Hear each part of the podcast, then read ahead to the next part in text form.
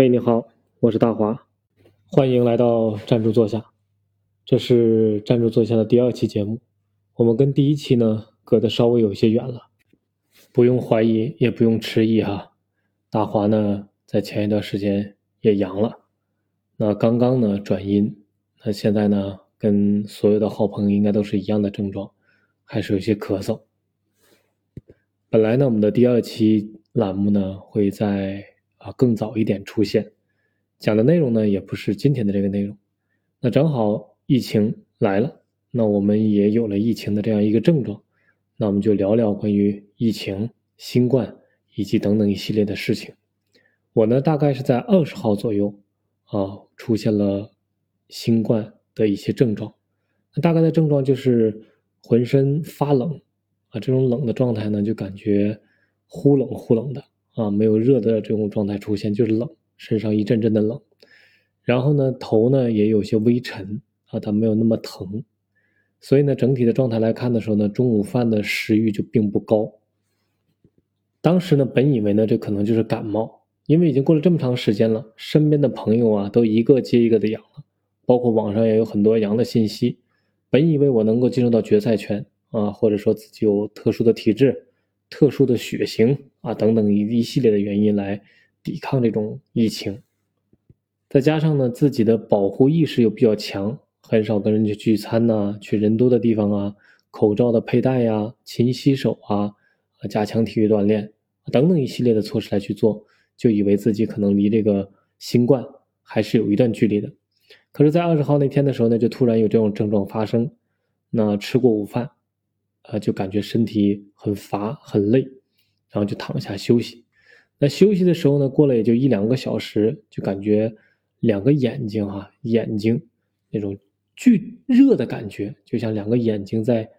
里面在冒火一样，两个火球在眼睛中燃烧。那头疼的症状呢就加大了。那整个的头呢就在额头的部分呢会有疼的状态，其他的部分不疼，就是额头感觉像没睡好一样啊，额头会有疼痛的状态。那身上呢还是忽冷忽冷的这样的状态出现啊，并没有感觉到是不是发烧，但是呢整体来看呢，身体呢是处在一个一个烧的状态。但那个时候呢，因为身边没有温度计，也并没有量。正好那个时候呢，在参加一个活动，那活动也没法去了啊。整体的感觉就是跟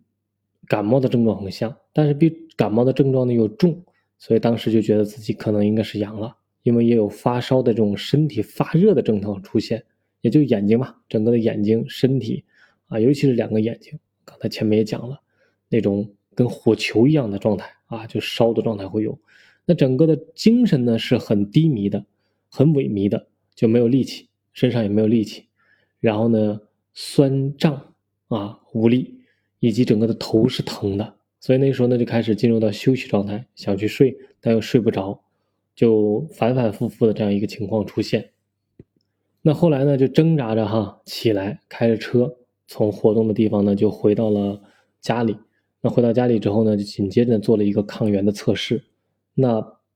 没有出到像网上说的哈，可能当天测不出来，两三天也测不出来。当我测完之后呢，整个的抗原就显示两条，啊，相对来说比较清晰的两条横线，那就证明阳了。那这个时候呢，我开始进行自我的隔离，把自己关到了房间，啊，开始进行相应的隔离措施。那整个的第一天呢，其实，呃，就是。身体发冷，并没有出现那种高烧的部分，然后用温度计去量的时候呢，体温呢一直都维持在三十六度三到三十七度啊之间这样一个部分，或者说三十七度五之间的这个部分，没有产生大的这种高烧的情况出现。那头疼呢，整个的额头部分呢，其他部分并不疼，只有额头这个部分，从两个太阳穴啊居中的这个位置啊开始有。更加强烈的头痛的这种状态出现，然后当天晚上呢就觉得身体很累很乏，那睡觉的时候呢腰椎出现了隐约的疼痛感，腰椎并不是腰是腰椎的部分啊，就是脊椎腰的那个位置会有明显的疼痛感，然后呢右手的手腕也出现了疼痛感，右手的手腕是阵痛，可能两三秒就要疼一次，两三秒就疼一次，因为我右手手腕呢之前做过啊一个小的微创手术。这个手术当时做的并不是很成功啊，可能也会有一些之前的顽疾或者说留下的病根，所以呢，这种手腕它是阵痛，两三秒疼一次，两三秒疼一次，开始有轻微的疼痛出现。所以在第一天晚上的时候呢，就这种症状伴随着头疼、四肢无力，然后腰椎和手腕这种明显的疼痛啊越来越重。到了第二天的时候呢，腰椎和手腕的疼痛就加重了，就睡觉呢其实也睡不好，因为尤其手腕，整个的疼痛呢就是两三秒一次，两三秒一次，两三秒一次，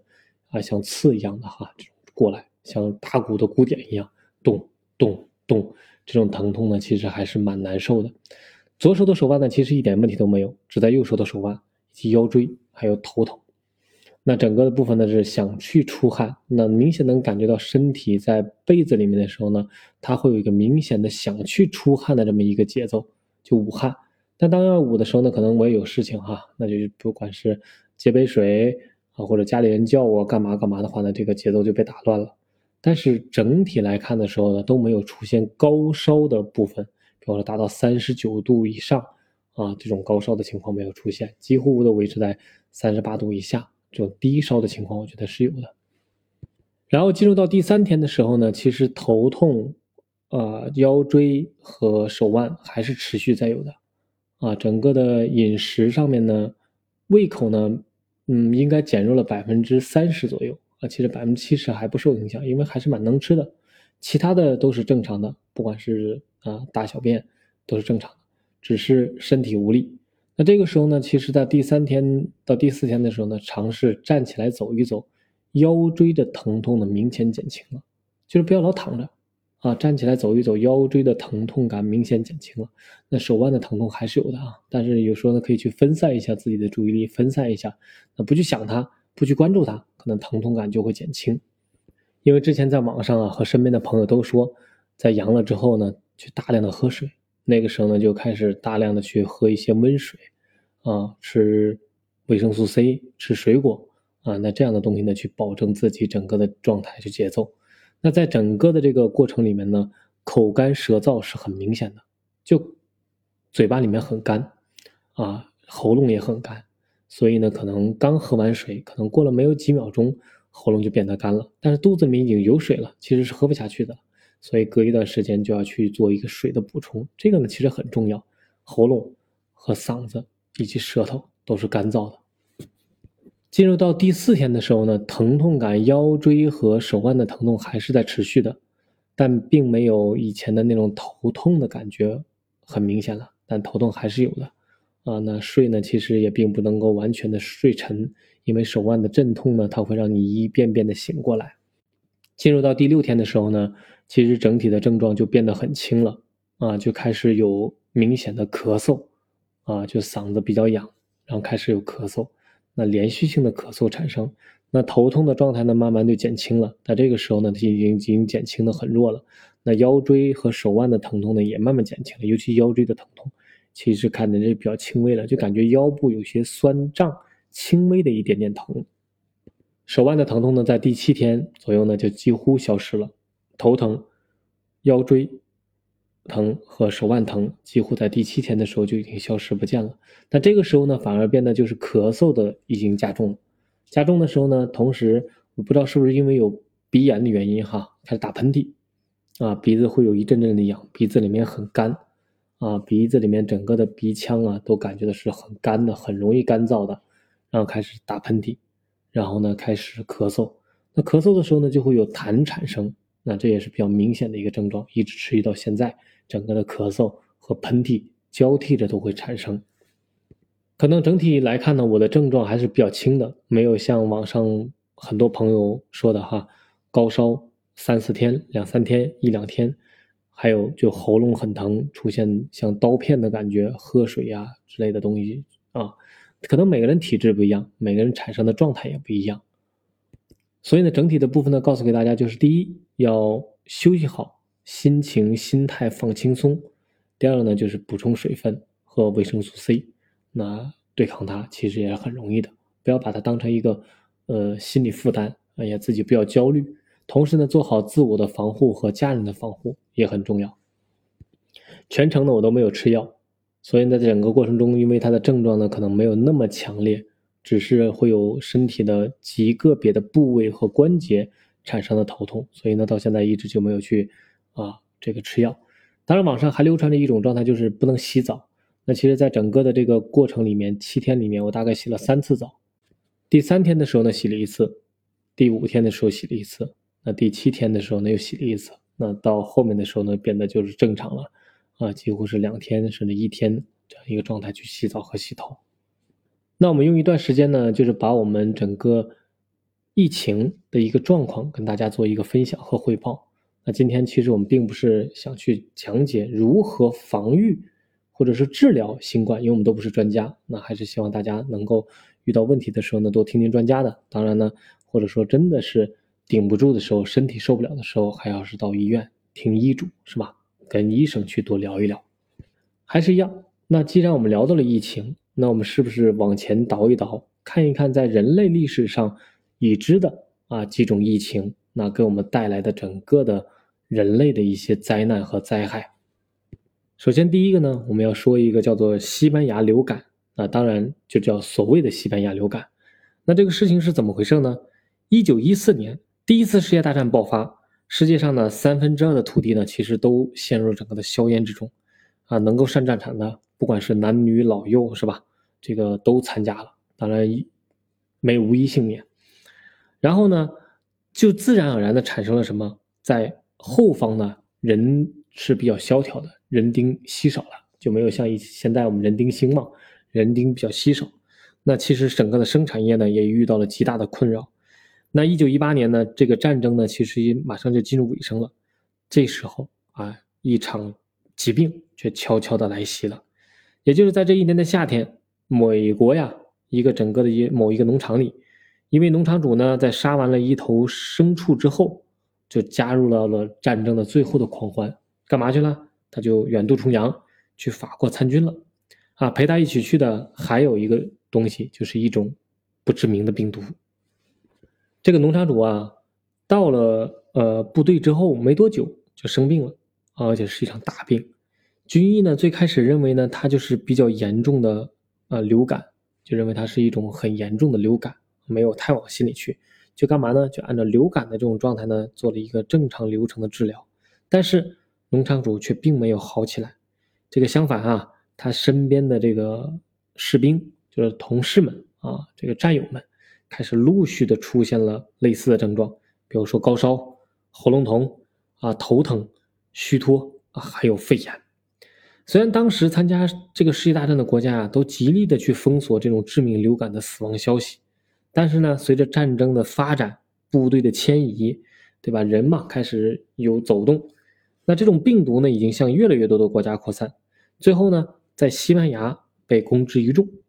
那为什么会在西班牙把这个病毒公之于众呢？因为啊，西班牙当时啊，没有卷入到第一次世界大战中，在自己国民感染上流感之后呢。政府部门呢，就通过书面的形式，向全世界详细的阐述了这个病毒的发病的整个过程。啊，最后不得不说啊，西班牙的这份说明啊，确实引起了欧洲许多国家的关注。其他国家呀，也正是因为这份声明而开始采取了必要的啊防范措施。当然，那时候也包括了中国哈。但是呢，最后这个病毒却戏剧性的被取名叫什么？西班牙流感，也。就是因为西班牙把它公之于众了啊，当然我们不去猜测啊，但是呢，这个最后被命名为叫做西班牙流感。直到呢第一次世界大战结束，西班牙流感的死亡人数已经高达了上千万，并且呢二十到三十岁之间的成人死亡率更高。然而，更为可怕的并不是欧美国家，在这场病毒战争中啊，死亡最惨重的却是印度。在这次整个的流感的疫情当中啊，印度其实一直是默默无闻的，啊，也很少看到什么感染的数据。当时呢，还有媒体调侃，印度能够如此低调啊，全仰仗谁呀？他们的母亲河恒河。印度人呢，对于恒河的热爱啊，就如同他们的信仰一样。恒河呢，其实完全在印度是被神化的啊。当然，啊，印度人坚信恒河呢，不光能洗涤心灵。还能够超度灵魂，甚至呢包治百病，啊，当然这个对我们来看的话，可能这是一种迂腐的想法哈。但是印度人确确实实把恒河视为神河、神水。当然，这个和印度整个的历史它是有密切的一个关系的啊。由于长时间的被殖民统治，宗教信仰啊成了殖民统治者统治当地百姓最好的思想武器。其实英国在统治印度的期间呢，就大力推广这种佛教的信仰，但是经济上呢并没有给印度人啊太大的投入，所以呢导致印度百姓一直被盘剥，当然了也依旧的是贫穷，连药都买不起，生了病呢就只能。仰仗恒河水，但他们必须啊，也不得已去相信恒河水能够挽救自己的整个的生命，否则呀，他们将悄无声息的死去。所以呢，当时呢，这个流感呢传到了印度之后啊，当局的政府呢其实是无力去抗控制的，也没有办法像欧洲国家那样迅速组织有效的医疗队伍，啊，无法提供任何的药物帮助。于是呢，这个病毒就迅速的蔓延开了。啊，死亡的人数呢，也是一天天的增加，而家人在处理死者的时候呢，更加的就是悲伤，他们甚至连尸骨火化的钱都出不起，就没有这个尸骨火化的钱。那很多平民百姓的尸体呀，才烧了一半，就干嘛呀？就被自己的亲人呢，匆匆的推到了恒河里面。啊，这样呢，希望恒河水呢，能够去除他们身上的啊病痛，那也当然希望能够来世呢，带给他们更大的一个幸福。那只有这样子，所以带着病毒的尸体呢就被沉入了恒河，细菌就随着整个恒河水啊继续就往下游流去。那里生活的人们就在干嘛呢？用各种的器皿呐装恒河水去喝呀，啊做菜呀，啊做饭呀，甚至在恒河水里面洗澡沐浴、洗衣服是吧？等等一系列的，就这样，病毒呢通过生水进一步在印度就蔓延开来了。二零零五年，根据人口学家的整个的分析统计，大约算出来，当时在印度，由于这种西班牙流感而死去的人，大概有两千万之多。这个数字还是令人很震惊的哈。很多时候我们很难想象，那个时候的人民众到底是什么样一种恐慌的心理，不知道也不了解，没有地方救助，对吧？那接下来我们再说一种霍乱。其实这个霍乱呢，想必大家都听说过。在今年的时候呢，我们在武汉某大学的时候，我们当时还有报道啊，几个大学生出现了，呃，上吐下泻这种快速的整个的状态，被最终疑似确认为霍乱的这样一个事情。其实霍乱呢，是由霍乱孤菌引起的一种具有传染性的急性腹泻疾病，主要特点呢就是传播比较快，发病比较急，以及呢。致死率很高，啊，临床的主要症状呢就是腹泻和剧烈的呕吐，啊，就上吐下泻，对吧？那通常潜伏的期呢也得一到三天，如果不及时治疗呢，患者可能在数小时内，数小时哈，这很短的时间，因为腹泻脱水啊而死亡。那霍乱呢，其实主要就是污水中的细菌进入人体而引起的，所以水和食物的卫生问题啊，是导致霍乱的主要原因，啊。这个叫病从口入，其实一点都没有假哈。霍乱患者的粪便呢，也含有这种啊霍乱孤菌，当排泄到周围环境中时呢，其实也会啊引起他人的感染。根据相关研究人员的统计啊，在全球范围内，每年大约有一百三十万到一四百万的啊霍乱病例，以及二点一万到十四点三万的死亡病例。霍乱呢，通常发生都是在卫生条件比较差。饥荒、战争和拥挤的地区，霍乱呢，曾在历史上也出现过很多次，啊，不过呢，基本都是在，呃，近代史中，啊，古代呢，其实并没有爆发过大规模的霍乱事件，没有记载呢，但并不用说明它，啊，霍乱的历史比较短。历史上呢，其实对霍乱的最早的描述呢，出现在公元前的五世纪，在梵语里面，在十九世纪的时候呢，也有几次呢，大规模的爆发。一八八三年，德国生物学家呀罗伯特·科赫再度发现霍乱的这种弧菌，最终呢，就是这种病菌呢广为人知了。实际上啊，霍乱就是通过感染肠道，让患者出现急性的腹泻。其实前面我们也说过哈，轻微的症状呢就是什么呢？拉肚子、呕吐、肌肉抽搐。但是更为严重的腹泻呢，就会导致患者脱水啊，电解质失衡，甚至死亡。所以啊，整个的霍乱的防治啊，还是千万不能够放松的哈。那其实整个的霍乱呢，在历史上呢有记载的，我们也查阅了一下，大概有七次全球的大流行。那这七次的大流行呢，对全球造成了整个政治、经济等各个方面的影响还是很大的。在第一次霍乱大流行的前一年，也就是一八一六年，印度比哈尔邦的普尔尼亚就爆发了霍乱疫情。第一次霍乱大流行是一八一七年到一八二七年。那首先爆发在哪里呢？印度的恒河三角洲附近的杰索尔城市，随后呢，通过这个商贸的路线呢，蔓延至整个的全国，然后再通过各种交通方式传播到了东亚、中东以及地中海附近，啊，但并没有传入到欧洲大陆和美洲，这这是第一次。那第二次霍乱大流行呢，是在大概一八二六到一八三七年间。那首先爆发呢，也是印度管辖的孟加拉地区，同样呢是通过什么呀？商贸的路线，加之各种的交通方式，传播到了亚洲、欧洲啊以及美洲。那第三次整个的霍乱大流行呢，是一八四六年到一八六零年，那开始爆发于也是印度，同样呢也是传入到了全世界，其中呢对俄罗斯的影响最大。那这第三次的时候呢，对俄罗斯影响最大。大约死亡了有一百万人。那一九五四年呢，发生在英国宽街的霍乱事件呢，也最为严重。啊，一九五四年呢，爆发的整个的霍乱的时候啊，人们还认为霍乱是通过空气传播的。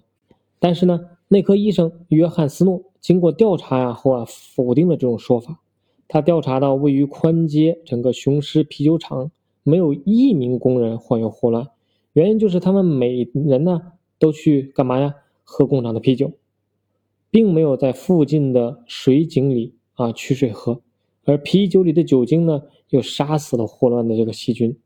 然后再通过对水井附近的土壤呢进行发掘，然后发现整个泄漏的粪便的细菌，再结合啊当时自来水公司泰晤士啊河水直接连接到居民家中，而伦敦很多人呢把污水呢排到了泰晤士河。最终呢，导致喝到的人就是污染的水，也就啊患上什么？患上了霍乱，这也导致了霍乱的爆发。第四次的霍乱大流行呢，是在一八六三年呢到一八七五年，那起源呢是孟加拉地区，啊通过印度教徒朝圣传播到了中东、欧洲、非洲和北美。那当时我们中国浙江地区呢也爆发了整个的霍乱疫情。啊，影响到了当时的太平天国和湘军的作战。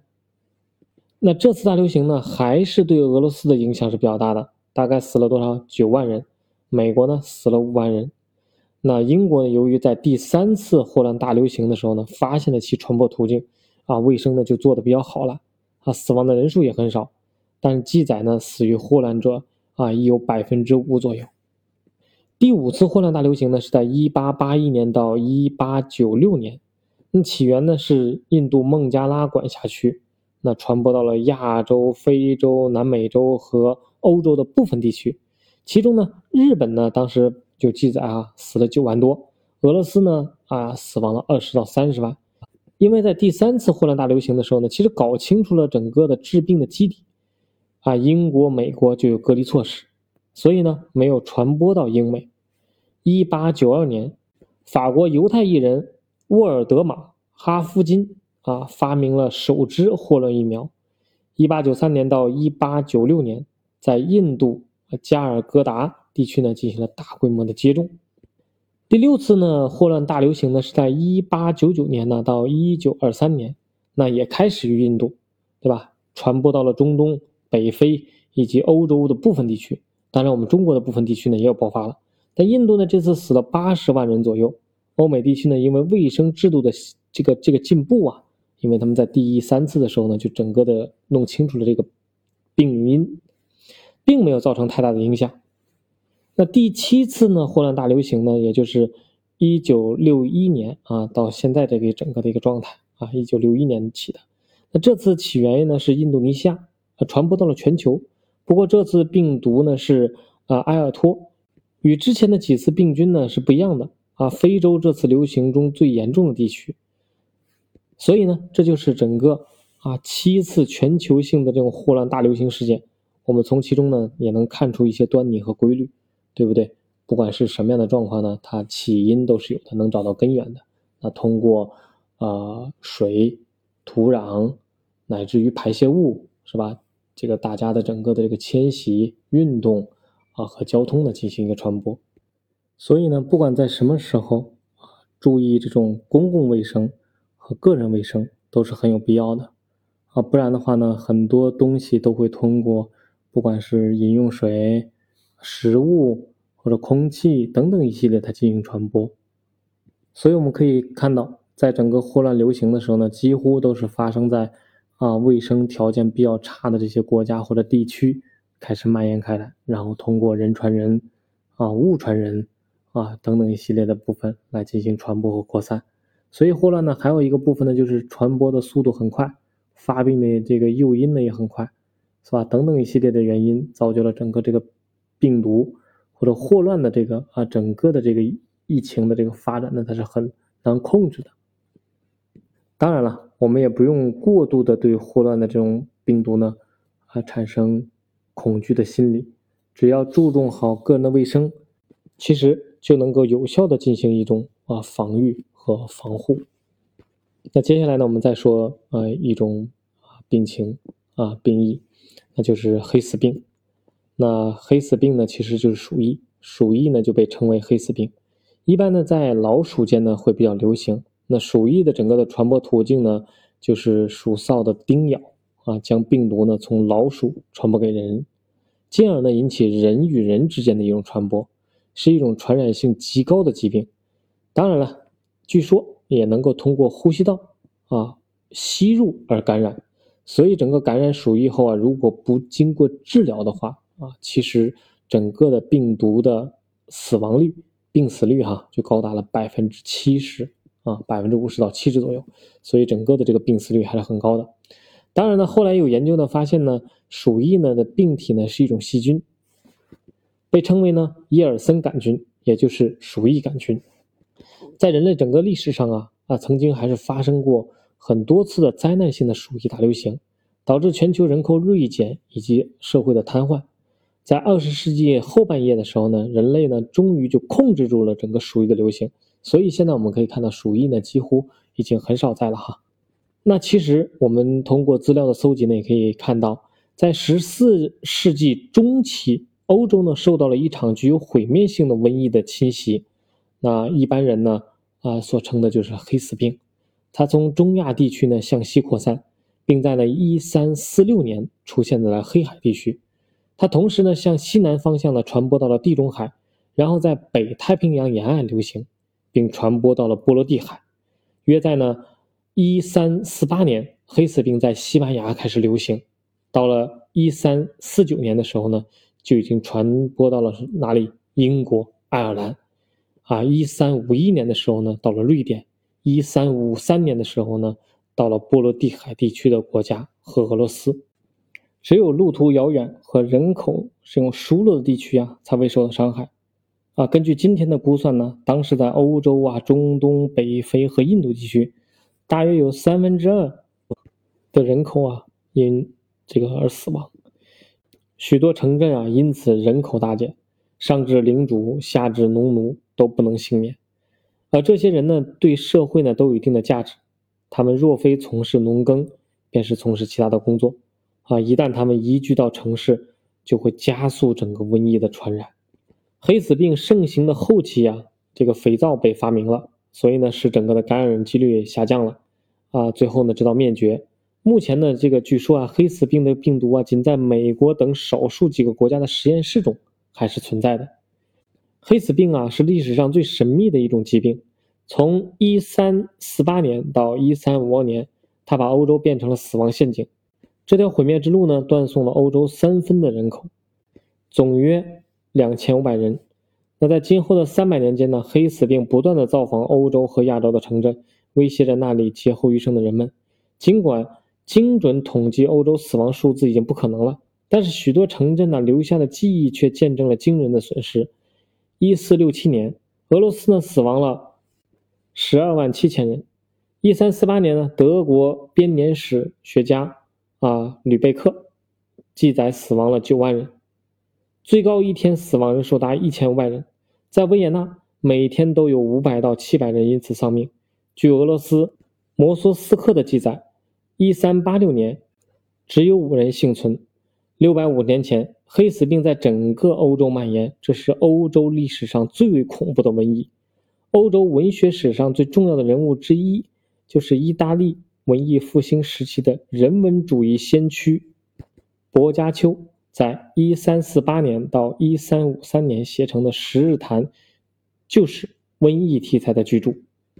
引言里就谈到了佛罗伦萨严重的疫情，他描述了病人怎么突然跌倒在大街上死去，或者冷冷清清的在自己家中咽气，直到死者的尸体发出腐烂的臭味，邻居们才知道隔壁发生的事情。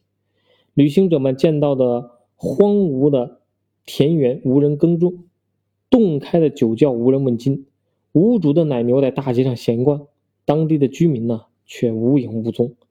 这场灾难呢，在当时被称作“黑死病”，实际上就是鼠疫。鼠疫症状最早是在1348年由一位博卡齐奥的佛罗伦萨的人记录下来的。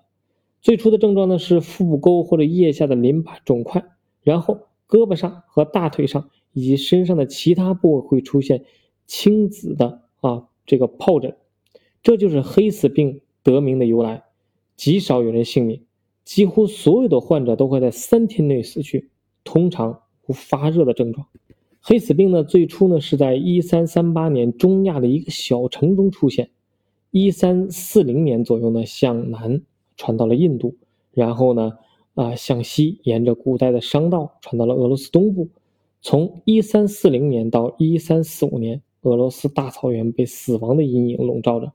一三四五年冬，鞑靼人在进攻热那亚领地法卡攻城不下之际，恼羞成怒的鞑靼人竟将黑死病患者的尸体呀抛入城中。结果呢，城中瘟疫流行，大多数法卡居民呢就死亡了，只有极少数逃到了地中海地区。然而，伴随着他们逃亡之旅的却是可怕的疫病。一三四七年呢，黑死病肆虐的铁蹄呢，最先踏过了君士坦丁堡，啊，拜占庭最大的贸易城市。直到一三四八年，西班牙、希腊、意大利、法国、叙利亚、埃及、巴勒斯坦都爆发了黑死病。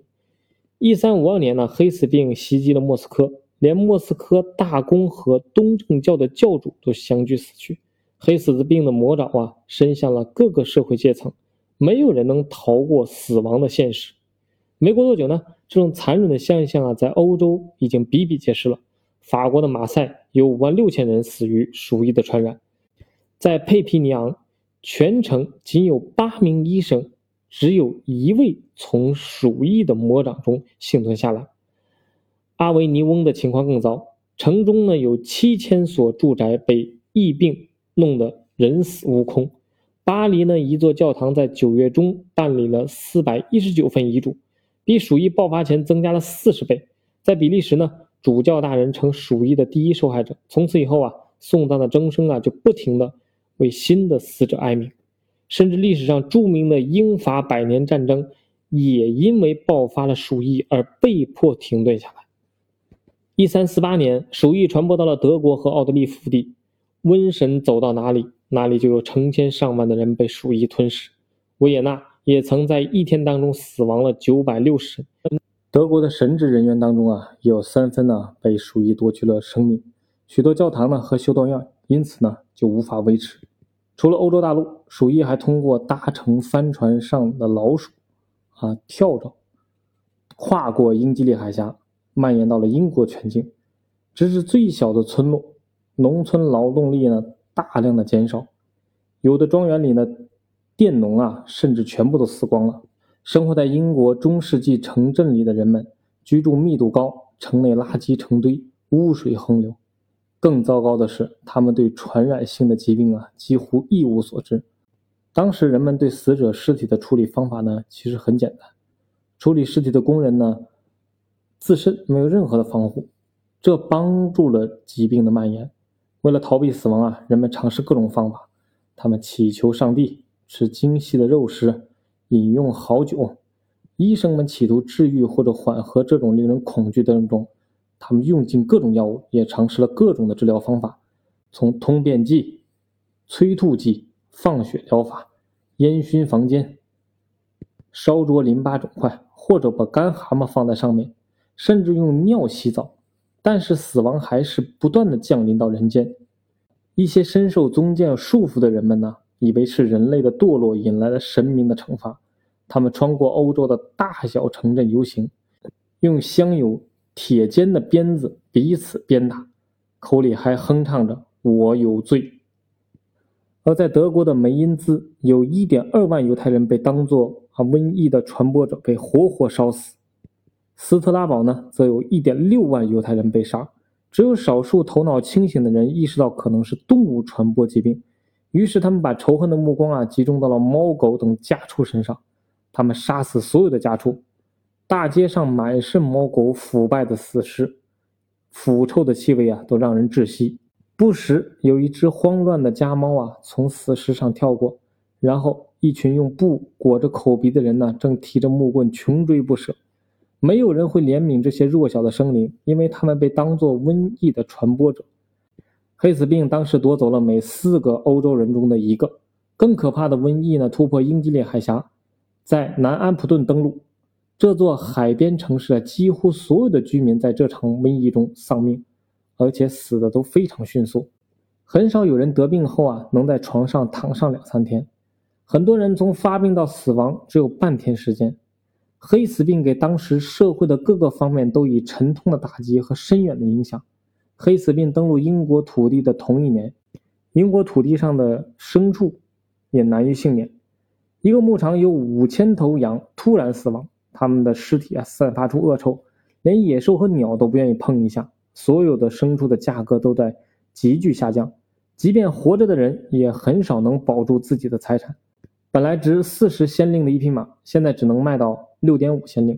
一头壮实的公牛只能卖四先令；一头母牛十二便士，小牛六便士；一头羊三便士；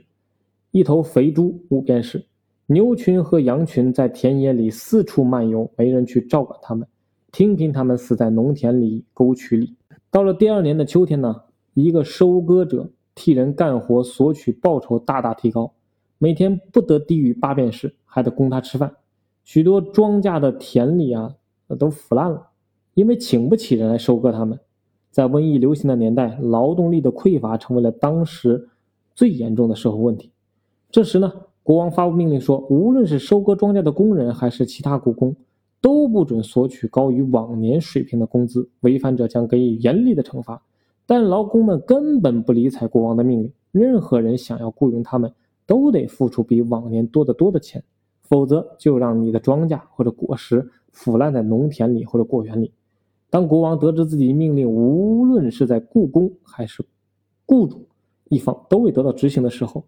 就对所有的教会土地所有者、庄园主、骑士、地主处以罚款，并对所有的自由农业工人处以一百先令、四十先令和二十先令不等的罚金。后来，国王啊又派人逮捕了许多雇工，并把他们投入了监狱。他们不得不向国王支付很大数额的罚金。未被逮捕的雇工呢，有很大部分都躲到了森林里去。以同样的方式，国王还处置了很多的艺人。在英格兰瘟疫肆虐的时候啊，苏格兰人也跑来趁火打劫。当他们听说英格兰中间流行瘟疫时候，以为他们的诅咒终于应验了，因为他们一直在诅咒让英格兰人遭瘟疫吧。现在一定是上帝在惩罚英格兰人。于是呢，苏格兰在塞尔克森林聚集起来，准备协商上帝彻底的消灭英格兰人。但这个时候呢，死神呢却扼住了他们几天。在几天的时间里啊，就死了五千多个苏格兰人。剩下的人准备返回自己的家园，却遭到了英格兰人的反击，死伤又过了大半。接下来呢，我们就再说一下疟疾。其实我们相信的疟疾呢，大家都不陌生。疟疾呢是由雄性暗纹叮咬或输入疟原虫携带者的血液，从而感染啊疟原虫而引起虫媒传染的这种疾病。主要症状呢就是突发性的高热、寒战，同时伴有乏力和头痛。疟疾是人类史上啊这个杀手之一，最大的杀手之一，而且呢似乎呢一直在人类身上存在。伴随着人类的发展呢，大约从五千年前，疟疾呢从非洲逐渐传播到全世界。到了二十世纪初的时候呢，全面爆发。在过去的一百年中啊，疟疾导致全球约三亿人死亡。如今呢，每年还有超过一百万人啊，因为患得这个疟疾呢而死亡。六月三十日啊，世界卫生组织呢向中国呀颁发国家消除疟疾认证。这是我国继天花、脊髓灰质炎、丝虫病、新生儿破伤风之后消除的又一重大传染病。根据世卫组织的标准呢，一个国家或地区连续三年没有本土疟疾疾病，并建立有效的疟疾快速检测监测系统，制定疟疾的防控方案，方能获得认证。所以呢，自这个二零一七年以来啊，我国已经连续四年无本土感染的疟疾。这个病例的报告，所以呢，我们就向世卫组织呢申请了国家消除疟疾认证。我如果没有记错的话，呃，现在呢获得这个认证的呢，全球就四十个国家和地区啊获得了。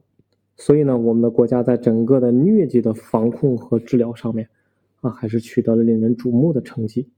那疟疾呢是由一种疟原虫引起的急性的传染病，多由蚊子叮咬传播嘛，所以呢，这个整个的。世卫组织发布的数据来看，二零一九年全球的疟疾呢约为二点二九亿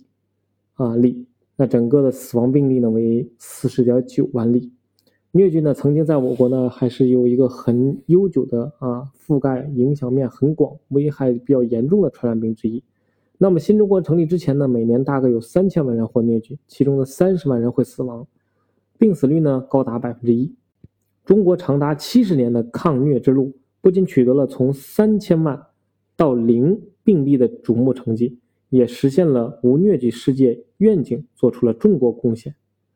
联合国教科文组织指出啊，中国中医科学院教授，二零一五年诺贝尔生理学或医学获奖获得者屠呦呦发明的全新抗疟疾药物青蒿素，在二十世纪八十年代治愈了很多中国病人。世界卫生组织呢，将基于青蒿素的复合治疗法作为一一线抗疟的治疗方案，拯救了数百万人的生命，使非洲疟疾的致死率呢下降了百分之六十六，五岁以下儿童的疟疾死亡率呢下降了百分之七十一。一三七模式向全球推广应用。世界卫生组织认为啊，中国能够成功的消除疟疾，关键在于居民提供免费的基本公共卫生服务。使所有人都能获得并担负起疟疾的诊疗和治疗，有效的多部门合作也是成功的关键因素。二零一零年，中国十三个部门下发清除疟疾行动计划，旨在二零二二年全球范围内消除疟疾。近年来，中国在消除疟疾的联合行动中，严格执行“一三七”模式，即发现病人一天内诊断并上报病例。三天内完成病例的核实和流行性病学调查，七天内展开疟疾疫点的调查和处置。这一模式啊，已经成为全球消除疟疾工作的模式，正式写入世卫组织技术文件，并向全国呢进行了推广应用。世界卫生组织呢驻华代表高丽表示，中国的一三七模式啊，疟疾消除工作取得了成功的核心，并通过云南防控经验。受多种因素影响，疟疾呢曾在广布云南。当中国2010年宣布消除疟疾的政策时，云南的疟疾高发风险啊县的数量啊还是居全国首位的。过去十年呢，云南寄生虫病防治所和当地的疾病预防控制中心努力的联合全省各地的疟疾本土病例。由于严格贯彻了一三七的政策，啊，云南多年来。未出现一起啊本土的疟疾病例，输入性的疟疾病例的风险呢仍值得关注。尽管呢已经获得了消除疟疾认证，但世卫组织指出呢，中国面临着输入性疟疾病例的风险仍然值得关注。云南毗邻三个疟疾流行国：老挝、缅甸和越南。由于人们不断的从这些国家呀进出云南，云南每年报告约有三百例疟疾输入病例。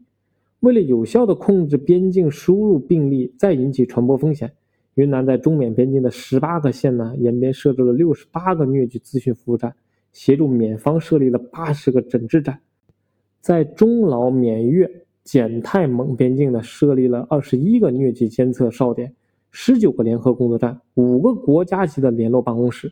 逐步形成了澜沧江、湄公河地区部分边境地区疟疾联防联控的合作框架，将防控一线呢向外推了二十至三十公里。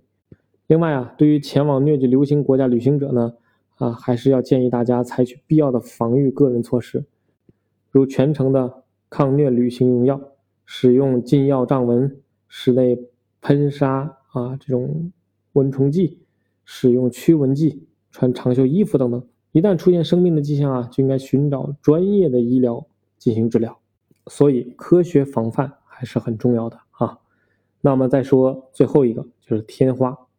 想必呢，也有很多朋友听说过天花。天花呢，是一种对人类造成极大危害的烈性传染病。一旦染上天花，就会出现突然的高热、寒战。头疼、高度的乏力、四肢以及腰酸背疼等重度全身中毒的症状。病情呢发展到一定程度的时候呢，会出现啊丘疹、脓包、斑疹、疱疹啊等皮疹。以前呢，由于没有有效的治疗方法，天花的死亡率很高，幸存者的脸部一般都会留下一些这个斑痕，所以呢被叫做天花。天花病毒呢，这个具有非常强的繁殖能力和传染力，在患者去世后呢，仍能存活几个月，即便是一片脱落的痂都有传染性。据估算啊，全球约有五亿人因天花而死亡。随着疫苗的出现，人类呢最终还是把天花给消灭了。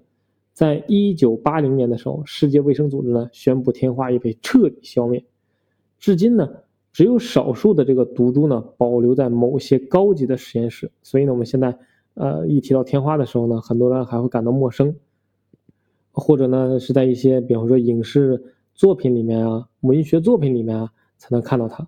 但是呢，在过去的几千年里啊，它曾导致欧洲大陆的王国的覆灭、国王惨死，甚至中国明清时期的难民的流窜也都是拜它所赐。天花这种烈性的传染病啊，正是由于臭名昭著的天花病毒引起的。作为一种人类历史上啊，就是悠久的这种烈性病毒，天花呀，曾在这个世界的范围内传播很广泛，以其传染快、传染性强啊，只传染人类啊，病死率高这个特点呢，对人类呢造成了极大的一个伤害。我们有数据显示，在天花最流行的时间段里，就是十六到十八世纪，仅欧洲和亚洲每年因感染天花死去人数就达到了一百三十万。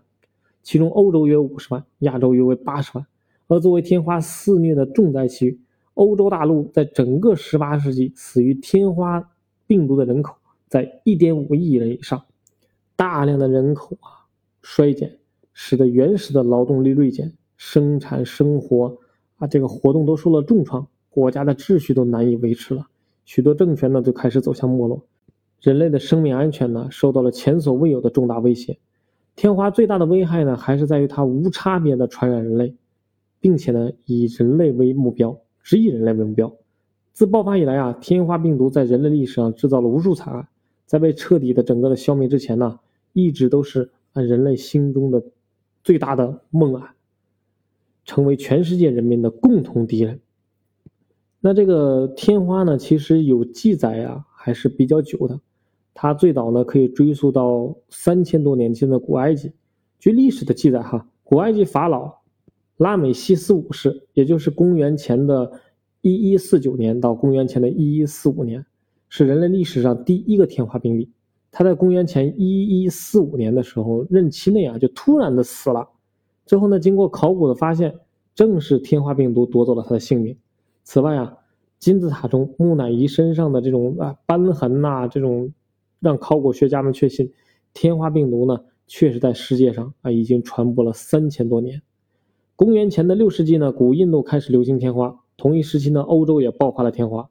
中国对于天花的记载呢，最早出现在公元的一世纪。而它传入呢，是因为战争，大量携带天花的战俘啊，从印度经过越南被带入到中国。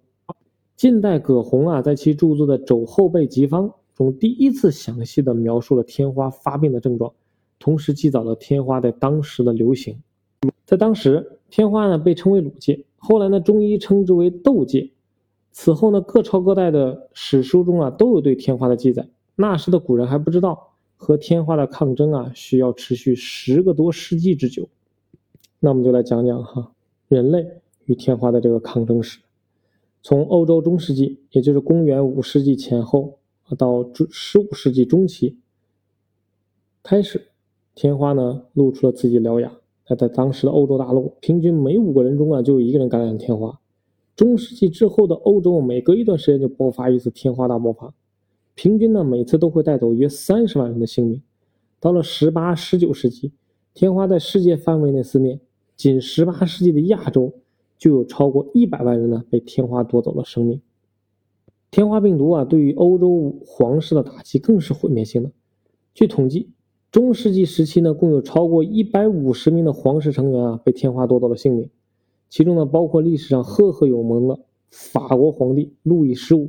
俄国沙王彼得二世、英国女皇玛丽二世和德国国王约瑟一世等。十七世纪末的世界范围内的三大帝王：中国的康熙大帝、法国的路易十四、俄国的彼得大帝，中就有两位患上了天花，只有谁呀？俄国的彼得大帝幸免于难，我们的康熙大帝路易十四，对吧？都感染了天花。对于天花的治疗和防控啊，人类基本是通过人痘法和牛痘法两个方法。由于科学技术的落后啊，起初人们对于天花的治疗还是以预防为主。起源于中国的人痘接种法是通过人体免疫学的原理，让病情较轻的患者呢去传染正常人，以达到预防天花的目的。这种方法最后传入日本、俄罗斯等地，后来经由土耳其传入欧洲。在18世纪中叶啊，牛痘接种法呢被发明出来，利用牛痘预防天花，大大提高了安全性。经过推广呢，很快在欧洲大陆和美洲啊开始流传开来。法国哲学家伏尔泰就曾赞言道：“我听说一百年来，中国人一直就有这样的习惯，这是被认为全世界最聪明。”最讲礼貌的一个民族，伟大的先例和榜样。那天花是如何消亡的呢？天花呀，作为世界上唯一一个被彻底消灭的传染病，当然了，现在呢也就在实验室中能看到了哈。在牛痘接种法推广的几十年里，对于天花的预防工作啊，取得很大的一个进展。第二次世界大战结束的时候啊，对于天花的联合预防工作呢，就被提上了日程。一九七七年的十月二十六日。全球最后一位天花患者被治愈。一九八零年五月八日，世界卫生组织第三十三次大会上宣布，人类已经彻底消灭了天花。但是呢，如今的天花的病毒并未销毁。我们前面也提到了，它是而且存在了两个实验室中。所以呢，围绕着整个天花病毒是否被销毁呢，其实还是展开了一些有争议的哈。但不管如何，这个曾经造成无数悲剧的恶魔啊，已经成为过去时了。最终啊，这正持续了三千多年的战争啊，还是以人类的大获全胜而告终。但现在呢，还是一直存在着很大的一个争议，就是天花病毒呢存在实验室里面，是不是该被彻底的销毁？那在二零一一年五月十六日，在第六十四届世界卫生大会啊，在瑞士日内瓦的万国宫召开。这次会议的主题呢之一便是是否销毁整个的天花病毒。会议上啊，美国和伊朗对天花病毒的存留问题呢展开了对峙，引发了世界范围的广泛关注。美国的卫生和公共服务部长凯瑟琳·西贝利尔斯率先表态，他提出呢至少保存天花样本五年以上，并给出了理由。在他的发言中啊。科学家需要更多的研究天花病毒，必须为疫苗的研发争取时间。此外呢，实验室中的天花病毒啊，可被作为样本以备不时之需。一旦发生病毒外泄事故，科学家可以利用病毒研发最新的疫苗，遏制住天花的再次流行。那伊朗的卫生发言人则表示反对，他认为啊，这样具有强大杀伤力的传染病病本，本身就极具危险性的。倘若为人类手中的生化武器，后果不堪设想。即使天花再次出现，以人类目前的研究成果和医疗水平，是有能力应对的，并不一定需要活的天花病毒。美国发言人的看法呢，得到了许多发达国家的认同。另外一个持有病毒的国家俄罗斯在会议上也表示了赞同。但大多数发展国家支持伊朗的观点，在他们看来，医疗水平较低的发展中国家在天花这样的大规模灾难中是弱势的，自身国家和人民所受的危害远高于发达国家。世界卫生组织啊，天花咨询委员会成员奥耶维尔·托莫瑞在采访中表示，如果一旦有人利用这种病毒进行恐怖袭击，最受威胁的永远是非洲国家这样卫生条件差。缺医少药的发展中国家，非洲公众遭受的损失啊，远甚于其他地区的人们。围绕天花病毒是否被销毁的问题呢，持续了整个会议期间。在二零一一年五月二十三日闭幕会上啊，伊朗提出销毁病毒做法进行全体表决，按照投票人数多少决定病毒的去留。但提案遭到了以美国为首的部分国家的反对，他的提议成立。特别工作小组以寻求各方满意的做法。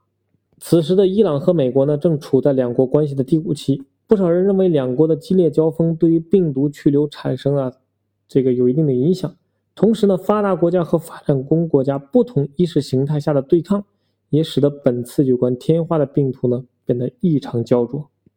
无限延期的销毁日期，一九九零年召开的第二十二届世界卫生大会上，做出了将活。天花病毒储存在实验室的决定，最终确定了两个实验室，分别是美国佐治亚州亚特兰大市的疾病控制预防中心，还有呢就在俄罗斯的新西伯利亚国家病毒和生物技术研究中心。一九九六年呢，世界卫生组织全体成员首次公开表示认同销毁实验室中的天花病毒的做法，但美国、俄罗斯呢提出了妥协方案，他们的理由是。研制更为高效的、安全的疫苗。最终呢，会议通过了这套方案，决定在销毁日期之后再延长一段时间。最终的销毁日期呢，定在了一九九九年的六月三十日。一九九九年，美国、俄罗斯为代表的联合国部分国家提出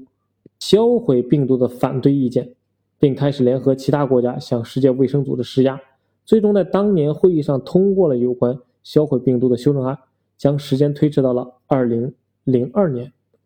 二零零一年，震惊世界的九幺幺惨案发生。随着事件调查的深入，恐怖分子利用病毒等生化武器制造恐怖袭击事件的事实被揭露。美国、俄罗斯等国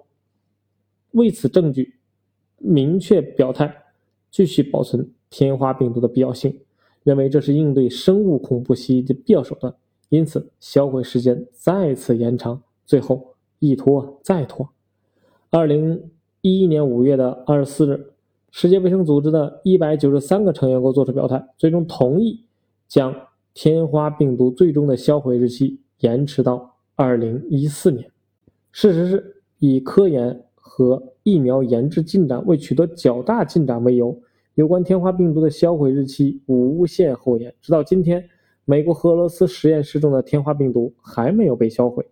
好了。今天的站住坐下呢，我们就讲到这里。通过新冠疫情，我们延伸了很多的人类历史上的一些其他的疾病和疫情。